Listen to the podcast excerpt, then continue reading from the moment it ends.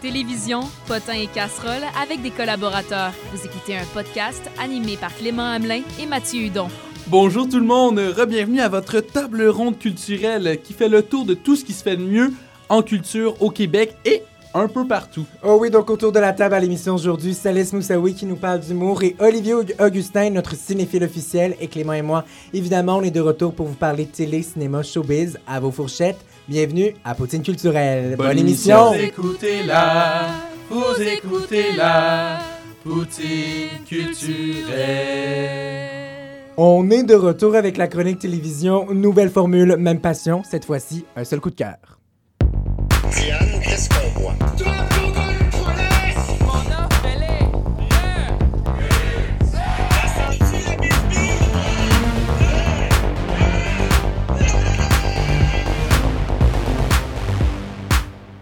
Les soirées d'humour dans les bars de type open mic, c'est de plus en plus populaire à Montréal, on s'entend là-dessus, et c'est pas surprenant si le concept s'implante à la télé. Oh non, donc cet hiver, nous offre, V nous offre l'open mic de où à chaque semaine, un humoriste va venir euh, animer une soirée open mic pendant quatre émissions de 30 minutes. L'animateur va donc inviter six autres amis humoristes qui vont venir, eux, défiler sur les planches du studio de Musique Plus au cours de la semaine. Et Clément et moi, on a eu la chance d'assister aux premiers enregistrements et par la suite, on a visionné les premiers épisodes. Mais là, là, sachez que les enregistrements, c'est ouvert à tout le monde. Oh oui. On n'est pas privilégié Oh à no. Poutine culturelle. Alors, si vous voulez y assister, c'est vous allez sur leur site internet. Alors, des animateurs allant de Rachid Badouri à Pierre-Luc Funk, on vous décortique l'open mic 2. En gros, là, je suis le gars qu'il te faut, OK? Je suis le gars- Faut juste que tu saches que je déteste les gars superficiels, j'aime mieux les gars super. Ça, voyelle, c'est de la poésie, OK? Fait que si t'es intéressé, appelle-moi, on va aller au cinéma prendre un gros popcorn puis un verre de bar. Euh, Christine Morancy.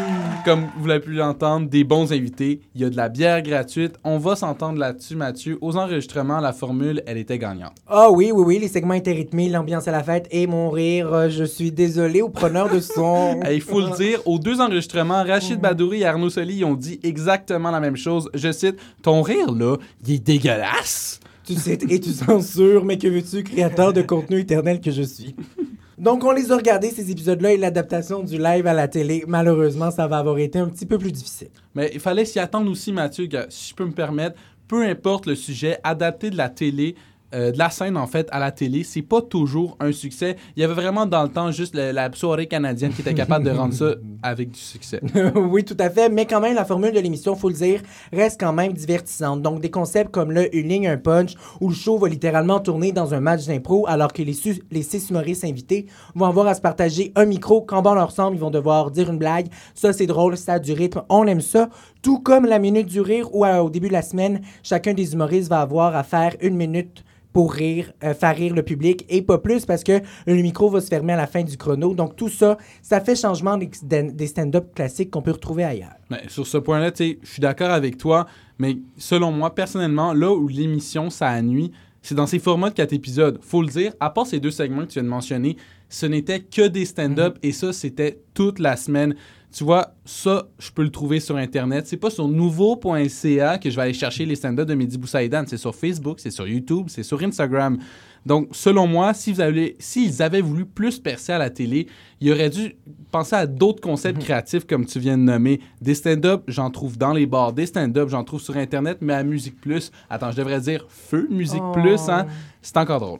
Ouais, mais bon, ils ont, ils ont pas nécessairement réussi à aller chercher le public comme ils voulaient, mais l'émission, c'est pas désagréable à regarder, au contraire, j'ai encore été captivé. Bon, là, je vous entends, vous allez peut-être dire, Mathieu, t'essaies de te chercher dans le public. Oui, un peu, mais je reviens encore aux blagues. Moi, j'aime aller en France. Je sors même pas quand je vais en France. Je reste à l'hôtel puis je regarde la télé, OK? Parce que c'est vraiment le fun, la télé française. Je sais pas si vous connaissez un peu la télé française. Vous avez tous déjà vu ça à un moment donné, un dimanche. Je regarde TV5, plus de batterie dans ma manette. Tu tombes sur des émissions genre des chiffres et des lettres. Shit! 10 ans que j'écoute cette émission, je comprends pas encore les règlements. Ça va tellement vite comme consonne, voyelle, consonne, voyelle, le bercutier, petit pont, je garde deux. Il gagne. Quoi? Euh, Mehdi Boussaïdan.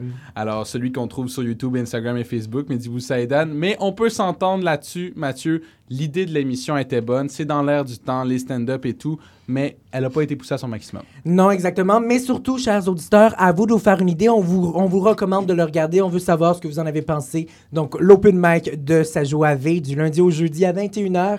Et tous les numéros de la semaine sont disponibles sur le nouveau.ca. Nouveau.ca, nouveau.ca. Nou- Ok, je vais arrêter ça. Hein? Mais on va poursuivre dans la thématique. Alors, il est venu en coup de vent la dernière saison. Il est cette fois de retour à titre de chroniqueur humour. Son mandat, vous faire rire et vous informer. Mesdames et messieurs, ça laisse nous ça, oui.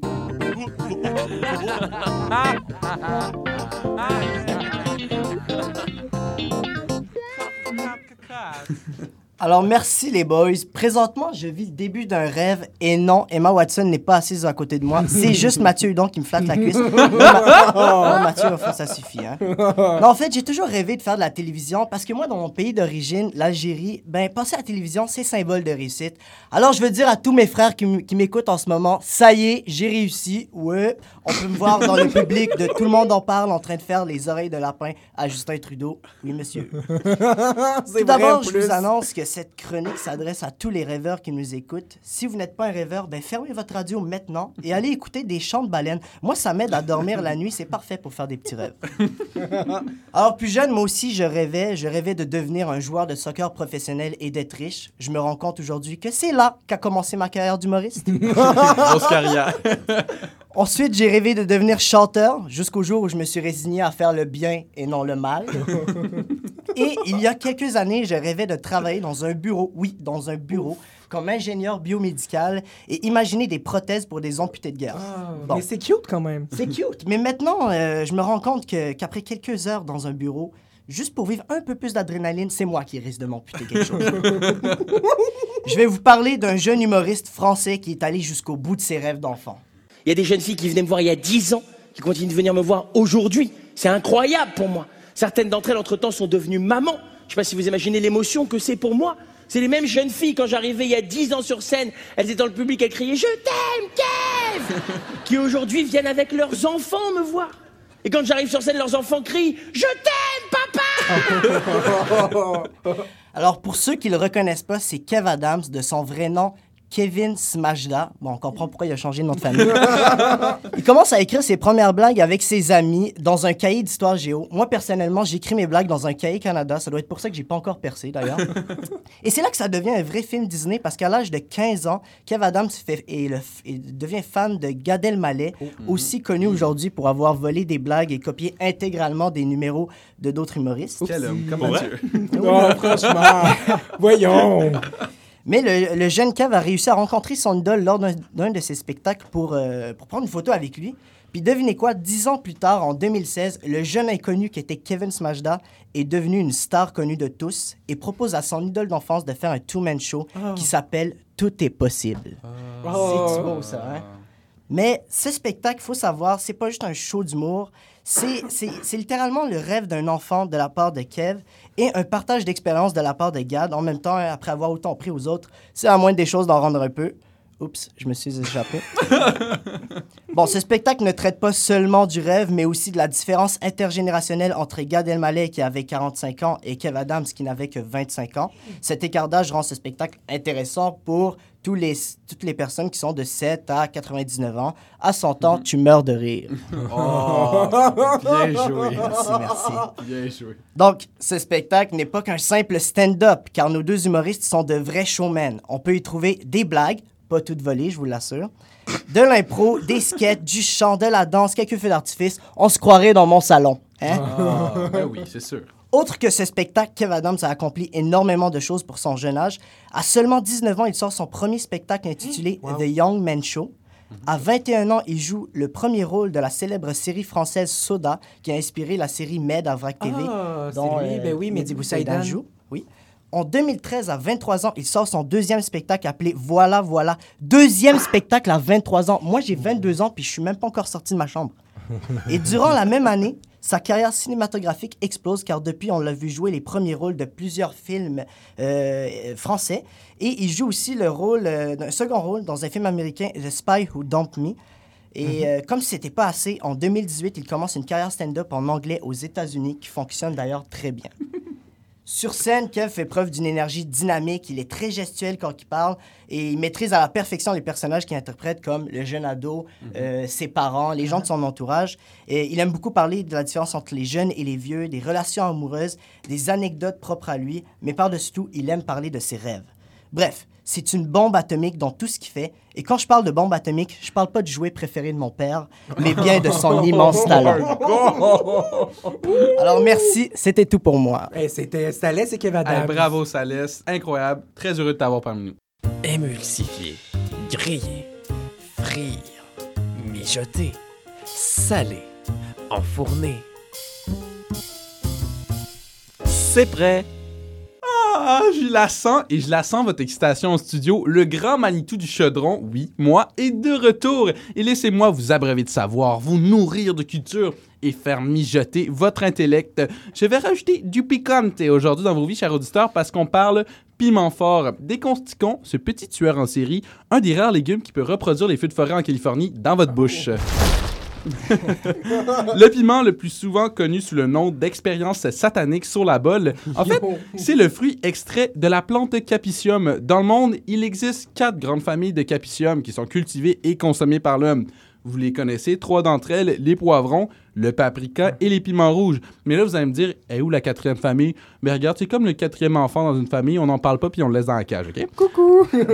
Mais malgré ça, il existe des centaines de variétés de piments et ils sont classés en fonction de leur force et de leur chaleur selon l'échelle de Scoville.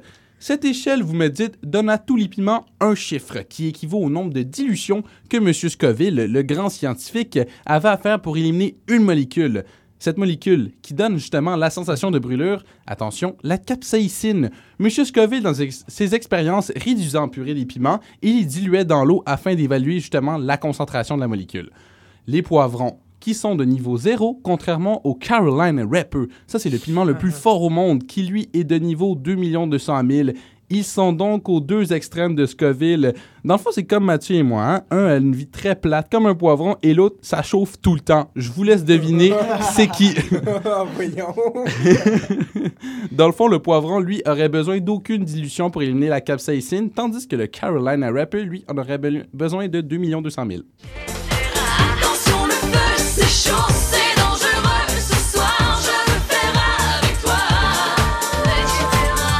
Merci pour ça. ça fait plaisir. Et on en vient avec une petite capsule historique parce que les piments, en fait, proviendraient des Amériques centrales, auraient été ramenés dans les Europes par notre ami Cricri Colon. Et ça, bien sûr, c'est en échange de maladies, destruction culturelle et colonisation massive. Qu'est-ce qu'ils n'auraient pas fait pour un peu de sriracha et d'or? Aïe, aïe, aïe, caramba! Par la suite, ils furent commercialisés un peu partout dans le monde, jusqu'en Asie, entre autres par les Portugais. Et les piments se sont souvent utilisés dans des sauces ou comme des condiments d'accompagnement sur la table sous forme de marinade. Et restez à l'affût parce que suite à cette merveilleuse chronique, il y aura des recettes publiées sur notre page web de ma part. Ah ouais. Depuis, manger épicé, ça s'est implanté dans toutes les cultures. Alors Mathieu, aucune chance que tu sois accusé d'appropriation culturelle. Tout le monde l'a déjà fait. Toutefois, pourquoi manger épicé, ça reste autant populaire, tu sais, ça fait mal. Et, ben, tout d'abord, faut savoir, les piments dans un plat, ça donne une force, ça donne une chaleur, ça donne un corps à un plat. Et pour certains aussi, l'effet du piquant va être aphrodisiaque. C'est un défi à relever afin de pouvoir dire, moi, je l'ai fait, je l'ai mangé le piment. Peux-tu rajouter aussi que ça donne faim? Moi, ma grand-mère, à chaque fois, elle mettait du piment dans sa bouffe, puis elle me disait comme ça, tu vas avoir encore plus faim quand tu vas manger. Moi, j'ai l'impression que ça me coupe l'appétit. ou- Ah mais- Moi, ça me. Ça, ça, ça, Alors- ça fait saliver. On cite grand-mère à Salès, ça vous donne faim. Mais aussi, ce que peu gens le savent, et peut-être même ta grand-mère, c'est que la consommation de piment, quand c'est bien sûr avec modération, ça a des effets bénéfiques pour la santé. Mais oui, mais oui, entre autres, ça facilite la digestion et protège votre bel estomac. Des recherches sont même en cours pour certaines propriétés anticancérigènes et ils sont aussi riches en vitamines et en antioxydants. Mais là, on va se calmer un peu. Je suis pas un 800 santé, je suis un 800 manger ici, OK? Fait que ça va arrêter là. Et là, restez quand même raisonnable à la maison parce que trop en manger, ça a des effets contraires, surtout dans la section pleurer à table à cause que ça pique trop. Fait vécu, ma soeur ne me respecte plus depuis. Pauvre de moi.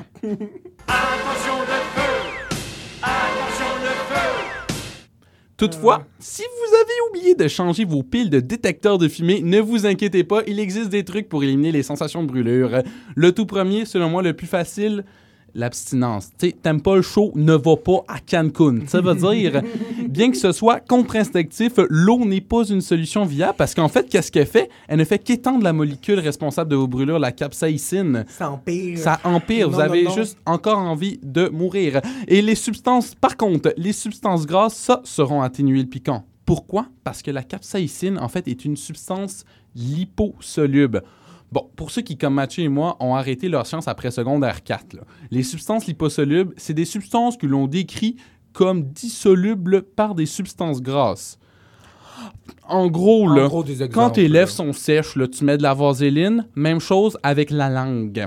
Alors, le lait, l'huile d'olive sont à considérer et pourquoi pas même une livre de beurre. Toutefois, considérant que le Carolina Reaper est à 2 200 000 sur l'échelle de Scoville, il vous faudrait 2 200 000 livres de beurre pour diluer la capsaïcine. C'est correct, je passe. Mais surtout, n'oubliez jamais que tout ce qui rentre chaud par en haut va éventuellement sortir chaud par en bas. C'est chaud.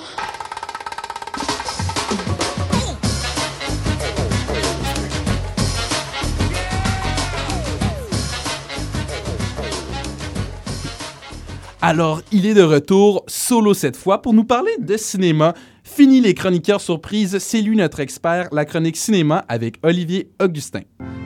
Afin de ne pas déranger les autres spectateurs, veuillez éteindre votre cellulaire. Bon visionnement.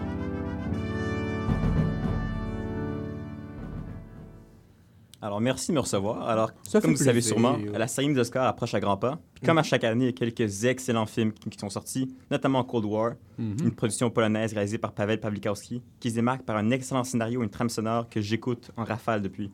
Malheureusement, je ne vais pas parler de Cold War aujourd'hui, mais bien de films qui ne seront même pas proches de terminer pour quoi que ce soit. Car ils se démarquent tout simplement pour une mauvaise raison. Ils sont très « mais » et à un cheveu près d'être « Ugh ». Je vais parler des mauvais films d'action à grand budget. Oh, Oh, my wow, god. j'adore. Plus précisément, la technique que j'utilise pour être capable d'y regarder sans avoir le sentiment de perdre mon temps et même pouvoir les apprécier. Si vous n'êtes pas capable d'imaginer un mauvais film, pensez à n'importe quel film dans lequel joue Dwayne The Rock Johnson. J'allais exactement dire ça. Les chances sont très élevées qu'il soit. Si je parle de films comme Hercule, San Andreas, Skycraper et mon préféré, Rampage, Oh. qui est, ma foi, un classique. Donc, pour ceux qui ne connaissent pas The Rock, il s'agit du grand chauve très musclé qui est un lutteur avant de lancer sa carrière d'acteur. Il y Très a des simple. animateurs aussi par la suite, Ah oui. bien bizarre. Il fait tout, c'est une triple menace. Je pense même qu'il danse. Donc, euh, pour pas paraître full snob, là, genre, je crois qu'il est important que j'admette que j'ai aimé John Wick 1 OK. et John Wick 2 OK. et que j'ai hâte que John Wick 3 sorte. Ah. Malgré le fait que l'histoire est très de base et que ça Mhm. consiste d'un tueur à gages qui tient à venger la mort de son chien et le vol de sa voiture. Donc, je pense que je surprends personne en disant qu'outre beaucoup d'action, ces films-là ont peu à offrir au point de vue intellectuel. Mhm, mhm. Donc, ayant maintenant perdu toute crédibilité en tant que chroniqueur cinéma, je continue.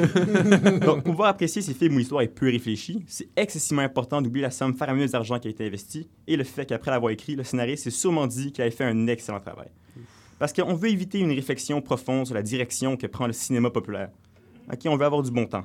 Donc, la clé, c'est de ne pas les prendre au sérieux, et pour ça, il faut être dans le bon état d'esprit. C'est là que rentre ma technique en jeu, et ça se fait en deux étapes très simples. La première consiste d'écouter un excellent film, c'est un classique du cinéma. Et pour créer un contraste, t'enchaînes avec la deuxième étape qui est d'écouter les 20 dernières minutes d'un navet, idéalement là en mettant en scène Dwayne The Rock Johnson, sans se soucier de ce qui s'est passé pendant le film, et le résultat est hilarant. Donc, étant complètement détaché du personnage ou des enjeux du mauvais film, il est très facile de remarquer ses lacunes et d'en rire, notamment en ce qui concerne le dialogue. Donc, puis ces films-là sont pas très compliqués, t'as une petite idée de l'histoire, tu vas pouvoir savoir ce que t'as manqué, puis ce qui va se passer par la suite. Puis même si t'as aucune idée de l'histoire, c'est encore mieux parce que avoir le plaisir de deviner ce qui s'est passé et c'est pas aussi difficile que ça devrait l'être. Car tout joue à la fin et le reste n'est que du remplissage, donc c'est peu important d'avoir raté la majorité. Donc je vous dis ça avec confiance parce que je l'ai fait à maintes reprises, cette technique-là. Oh là là. Initialement par accident, alors je venais de finir Annie Hall, très léger, et en changeant les chaînes, j'ai eu la chance de tomber sur la fin d'Independence Day 2, et je peux affirmer que je suis sorti de l'expérience un homme nouveau. Depuis, dès que j'écoute un chef-d'œuvre, j'espère que mon film passe à la télévision juste pour en voir la fin. C'est comme ça que j'ai pu regarder la conclusion épique de Rampage, qui, je le répète, est d'une stupidité rare. J'espère que vous aurez la chance d'en voir la fin. Elle en vaut le détour. Merci beaucoup, Merci. Olivier. Puis, tu sais, au Québec, euh, The Rock, c'est un peu euh, notre galopage. Hein, oh, oh, oh, Plus de cheveux.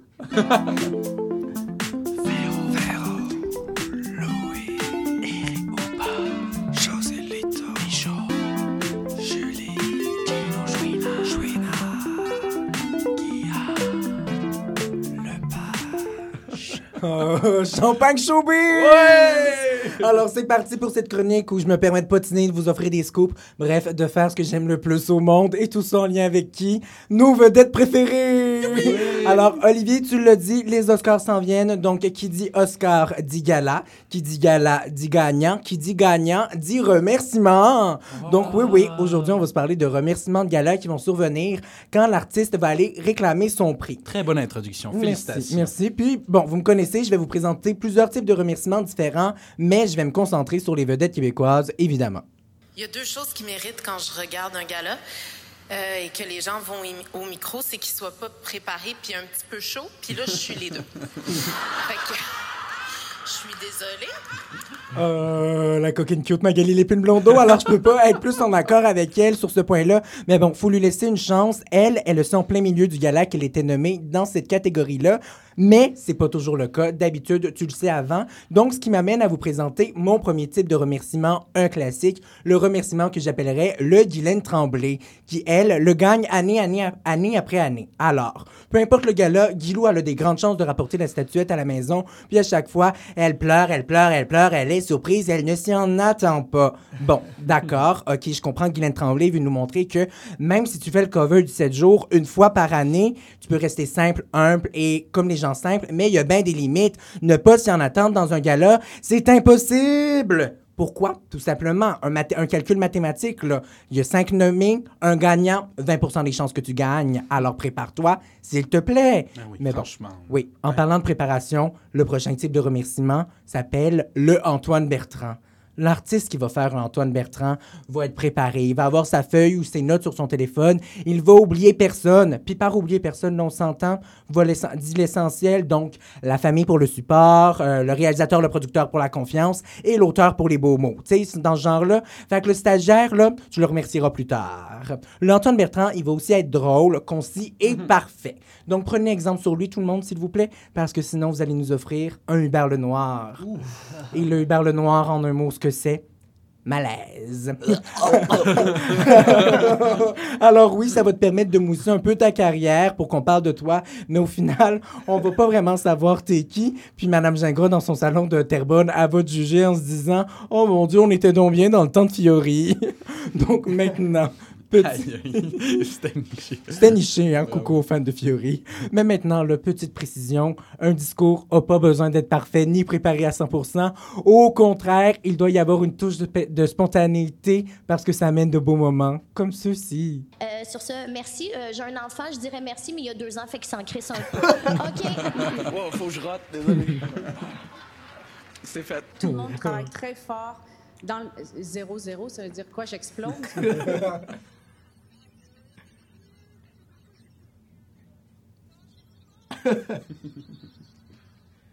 Bon, là, je le sais, vous allez me dire, Mathieu, t'en as jamais fait. Fais attention, mais un mot qui résume tout sur les remerciements de gala. Non, mais c'est difficile de, se ramasser puis de ne pas se décomposer euh, devant vous. Merci Véro. Alors voilà, je vous souhaite de bons galas et j'espère que tout le monde, vous allez vous pratiquer dans votre salon à faire des remerciements parce qu'on sait jamais, hein, ça peut toujours être pratique. Tu sais, à l'épicerie, là, quelqu'un donne son panier. Oh mon Dieu, merci, je m'en y attendais pas. Non, non, non, qu'est-ce que j'ai dit avec le je m'en y attendais pas? Tu t'en attends toujours. Donc voilà, c'est ce qui m'a fait à ma chronique showbiz. Merci Mathieu pour cette belle formation de showbiz et c'est ce qui clôt ce premier épisode de la nouvelle saison. Oh oui, mais c'est pas la fin parce que la saison 2, ça va être 8 épisodes qui sortiront chacun en pour encore plus de culture.